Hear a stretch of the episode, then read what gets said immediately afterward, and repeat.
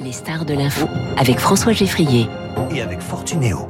Fortunéo, j'aime ma banque. Les stars de l'info avec Philippe Tournon, bonjour.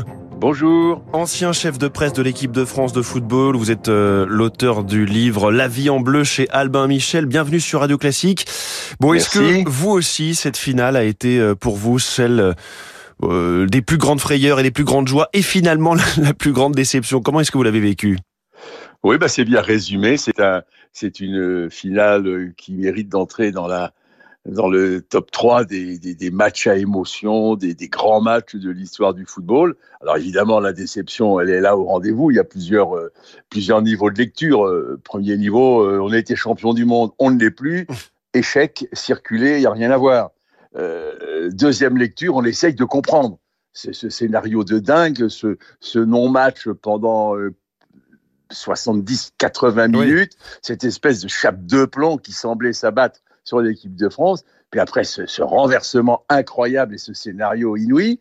Puis troisième lecture, on prend du recul et on dit bah cette Coupe du Monde elle était belle et l'avenir est radieux. Voilà, ça dépend où on veut s'arrêter. Oui, voilà. je suis frappé du fait que le journal L'équipe, comme euh, le journal Le Parisien aujourd'hui en France, compare la soirée d'hier avec le traumatisme de France-Allemagne en 82 à Séville. Vous étiez oui. journaliste sportif juste après oui, votre partie à la, à la Fédé. pour l'équipe. Oui. Voilà. Est-ce que vous y voyez vous aussi des similitudes?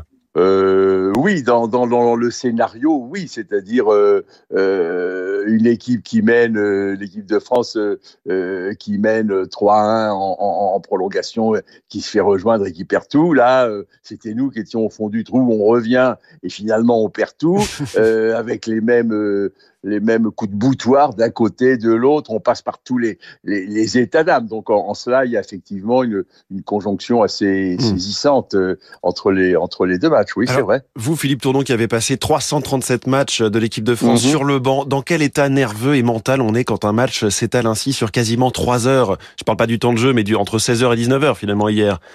Bah, c'est au bout, au bout du compte, certainement, euh, un vestiaire détruit, un vestiaire euh, anéanti. Euh, alors après, comme, comme je l'ai évoqué tout à l'heure, on a encore beaucoup de questions et très peu de réponses. Pourquoi oui. Pourquoi ce, ce, ce, ce non-match pendant plus d'une demi-heure? Est-ce que on nous a pas dit qu'il y avait des joueurs qui finalement étaient plus atteints qu'on qu a bien voulu le laisser entendre mmh. par cette espèce de virus mystérieux sur lesquels personne n'a mis de nom. On, on, parle de, de Covid. On ne sait pas si c'est le 21, le 22 ou le 23. Mmh. Euh, voilà, il faut attendre que l'écume de l'émotion soit retombée que, et que les acteurs, et principalement Didier Deschamps, fassent les analyses. J'ai été surpris, moi, dans la, les premières déclarations de Didier.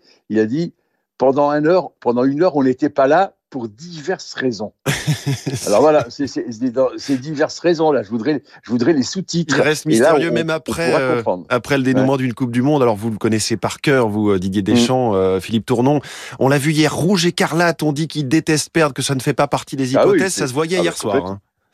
Oui, non, mais bien sûr, Didier déteste perdre. C'est le mot, c'est le mot qu'il a, qu'il a en, horreur, et, on doit beaucoup à, cet esprit de, gagne qui n'est pas apprécié par tout le monde. Faut m'expliquer pourquoi la finalité du sport ce serait pas de gagner quand même mmh. au bout du compte. Donc il, il, lui et d'autres sont allés chercher en Italie cette culture de la gagne qu'on n'avait pas longtemps. On a été les, les, champions des matchs amicaux. On se targuait de bien jouer.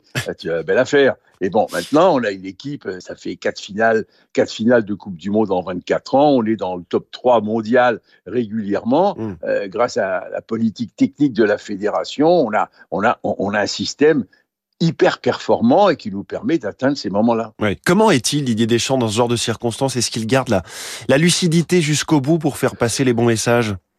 Oui, certainement. Certainement, on a vu en tout cas un coaching qui fonctionnait, il a fait les bons remplacements, mais bon, finalement, voilà, peut-être les tireurs euh, ou, ou, le gardien, évidemment, dans la séance oui, de tir au but, oui. n'ont pas eu le mental nécessaire. Quoi. Oui. Oui. mais enfin là, on dit souvent, et, et c'est vrai, même s'il y a beaucoup de mental et de technique, l'épreuve des tirs au but, c'est un peu une loterie. Hein. Les mmh. meilleurs s'y sont cassés les dents, de, de Maradona à, à, à Platini. enfin, ça réussit plus souvent à l'Argentine qu'à la France. On voit hein, les, les, statistiques ce matin, par exemple, dans le journal L'équipe, ça réussit statistiquement plus souvent à l'Argentine qu'à la France. Hein.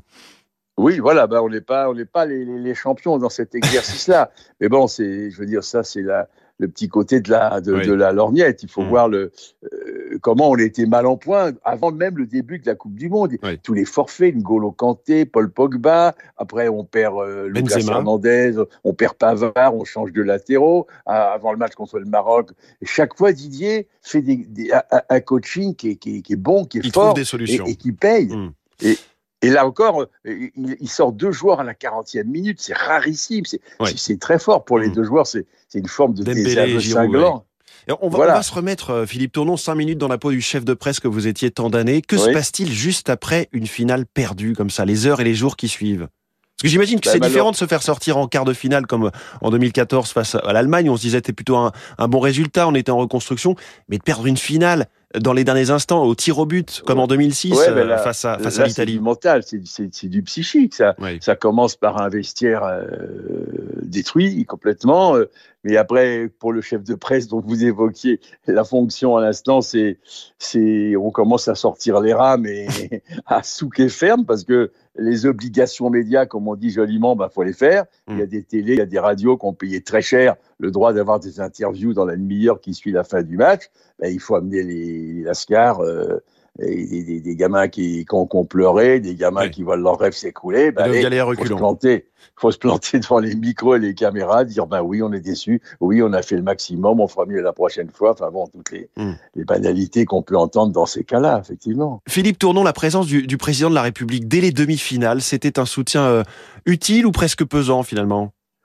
Non, c'est pas pesant de, de, tout temps. Les, les, présidents de la République et les, et les politiques euh, au sens large ont, ont, surfé sur, le, sur la popularité du football et sur euh, l'énorme impact de, mmh. de, l'équipe de France. Il n'y a rien de, faut pas aller couper les cheveux en quatre, euh, chercher une surexploitation. bon, ça abandonne peut-être quelques points d'indices de popularité supplémentaires et ça retombe très très très vite. On l'a vu en, 2018 euh, et ça a été d'ailleurs euh, le, un, peu un regret du staff et des joueurs.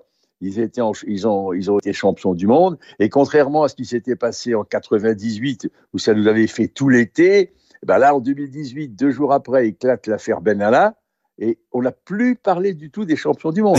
Donc voilà, c'est très, très passager, que ce soit pour le président de la République, et d'autant que là, les, joueurs en plus, ils vont reprendre le championnat la semaine mm. prochaine.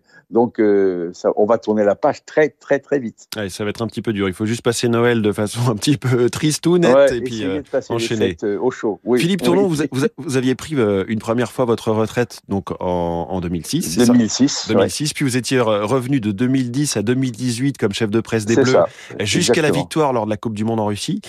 Est-ce que vous diriez à Didier Deschamps, mieux vaut partir maintenant sur une défaite, certes, mais en finale? Alors là, c'est la bonne question qu'agitent beaucoup les, médias ce matin. Je dirais que c'est vraiment un choix personnel. Euh, clairement, Didier est non seulement apte au poste, mais j'hésite pas à le dire, c'est le meilleur. Donc, euh, et le président Le Gret lui avait dit, si tu vas en demi-finale, c'est toi qui as les cartes, tu décides. Il l'a redit hier soir, hein. c'est lui qui a le choix, c'est Didier Deschamps qui a la décision. Voilà, voilà. Euh, donc là, je pense que Didier est entré en réflexion. Il avait quitté l'OM, il n'en pouvait plus de, de, de, ces chamailleries avec José Anigo et tout. Et il avait trouvé dans l'équipe de France un, un, confort, une sérénité, un rythme de vie qui lui allait très bien à l'époque où, où, son fils était encore euh, assez jeune. Bon, ça fait dix ans qu'il est dans, dans ce confort. Est-ce qu'il lui convient encore? Est-ce qu'il n'a pas envie, une dernière fois, d'une aventure avec un grand club? Sur le plan familial, comment, comment tout ça est ressenti? Donc, ça va avancer, mais je pense que là, il va mener une belle et grosse réflexion dans son petit cercle familial avant d'aller, euh, pendant les fêtes ou début janvier, voir le, président Le Gret en Bretagne. Et là, ils prendront la décision. Mais vous qui le connaissez bien euh, personnellement, est-ce que vous pensez qu'il a le mental justement pour repartir au combat, repartir de zéro pour une campagne européenne ou mondiale? Il, ça, il faut se mettre dans sa tête euh, ce soir après cet échec. Effectivement, on peut l'analyser de deux façons, comme vous l'avez dit. On peut dire, je ne vais pas rester là-dessus, c'est trop moche, c'est trop, ça, je ne supporte pas mm. de partir sur un échec. Et puis de, de faire le bilan global de ces, ces dix saisons. Euh, finale de, l'Euro 2016, vainqueur de la Coupe du Monde 2018, finale de la Coupe du Monde 2022. Messieurs, j'ai fait le job, bonsoir. Et, oui, c'est pas mal comme palmarès. Autre, autre personnage central de cette équipe de France, et vous l'avez vu tout jeune, Kylian Mbappé, inconsolable hier Faut dire que c'est dur à 23 ans, euh, il en aura 24 demain quand, quand tout vous réussit d'échouer si près, évidemment.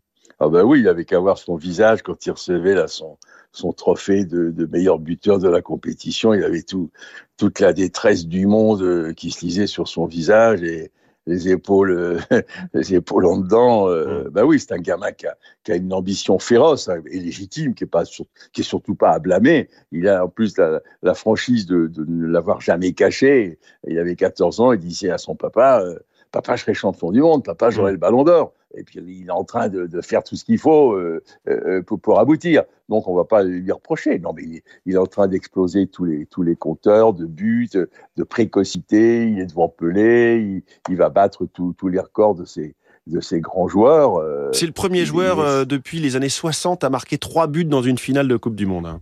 Le dernier, c'était un Anglais dont le nom m'échappe. Oui, Geoffrey, il y a Geoffrey Hurst en Exactement. 66 qui marque pour l'Angleterre, sauf que il y a un des trois buts, il a, on ne sait jamais, si, on ne saura jamais en plus s'il est rentré ou pas. Ah, il tape la barre, il, il validé, sur la ligne. Certains disent dedans, d'autres dehors. Donc, moi, les trois buts de Kylian hier, il ne souffre d'aucune discussion. Bon, est-ce que, dans, j'allais dire, dans les départs et les arrivées à venir, puisque il y a eu des révélations dans cet effectif bleu de 2022, vous diriez, par exemple, Randall Colomwani, euh, Konaté, Koundé ou Pamecano Oui. On peut, on, peut, on peut en citer bien d'autres. C'est le troisième, le troisième niveau de lecture que je proposais au début de, de notre entretien. C'est que cette équipe de France, elle a fait une magnifique Coupe du Monde. Elle a pris des coups, elle a été ballottée, elle a eu des forfaits, elle a eu des blessures. Elle a pris des coups et elle a plié, mais elle n'a jamais rompu. Elle est toujours restée debout. Et les noms que vous venez de citer et, et bien d'autres encore, qui sont encore une fois le fruit d'une politique de la direction technique nationale de la fédération, d'un maillage du territoire avec des, des systèmes de détection et de préformation, disons sans vergogne qu'on c'est le meilleur au monde, mmh. et eh ben, il, produit tous ces joueurs-là. S'il produit, c'est pas très joli mot, mais enfin, employons-le. Ces joueurs qu'on vient nous, nous prendre, ils n'ont pas encore des fois 20 ans, on vient nous les piquer parce qu'il y a des grands pays de football qui ont les moyens économiques que l'on n'a pas, et ils viennent nous les prendre. Donc euh, l'avenir, franchement, est, mmh. très radieux. Et, et à l'inverse, hier, c'était peut-être la fin d'une époque pour certains. On pense euh, à Olivier Giroud, Steve Mandanda la roue tourne, la, les pages se tournent. Euh, c'est certain. Hugo, euh, il va réfléchir. Un gardien, un gardien, ça peut jouer Hugo pas moins de la quarantaine. Zoff a été champion du monde avec l'Italie à, à 40 ans. Oui, mm. bah oui, c'est la, c'est la vie, la vie tout court, la vie du football. Euh, c'est comme ça, c'est bien. Et vous, vous allez ressortir de votre retraite ou pas? Ah non, non, non, c'est fini. Une nouvelle fois. je vais allègrement vers mes 80 ans. J'essaye de, de, de ah bah, 80 ans, d'autres sont présidents de la fédération, vous savez, Noël Le oui, c'est vrai, c'est vrai. Non, non. Non, c'est fini. J'aime bien m'entretenir avec vous, avec d'autres collègues, mais non, c'est terminé. Merci beaucoup. Je vais partir en Bretagne pour les fêtes et bonsoir tout le monde. Et bon séjour. Il est encore tôt là pour l'instant. Bon séjour en Bretagne. Merci beaucoup Philippe Tournon.